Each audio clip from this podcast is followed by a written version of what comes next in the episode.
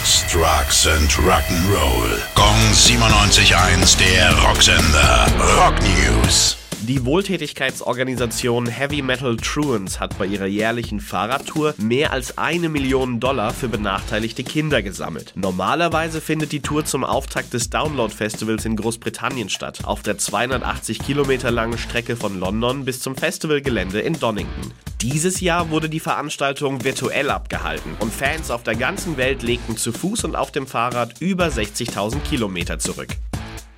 Das Summer Breeze Festival 2021 in Dinkelsbühl ist abgesagt. Metalheads hätten im August dank Hygienekonzept zu ihren Lieblingsbands abrocken können sollen. Das Konzept wurde aber nicht genehmigt. Veranstalter Achim Ostertag zeigt sich von der Politik enttäuscht. Es sei jeglicher konstruktiver Austausch mit den verantwortlichen Entscheidungsträgern verwehrt geblieben.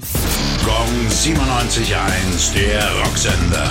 Rock News. Sex, Drugs and Rock'n'Roll.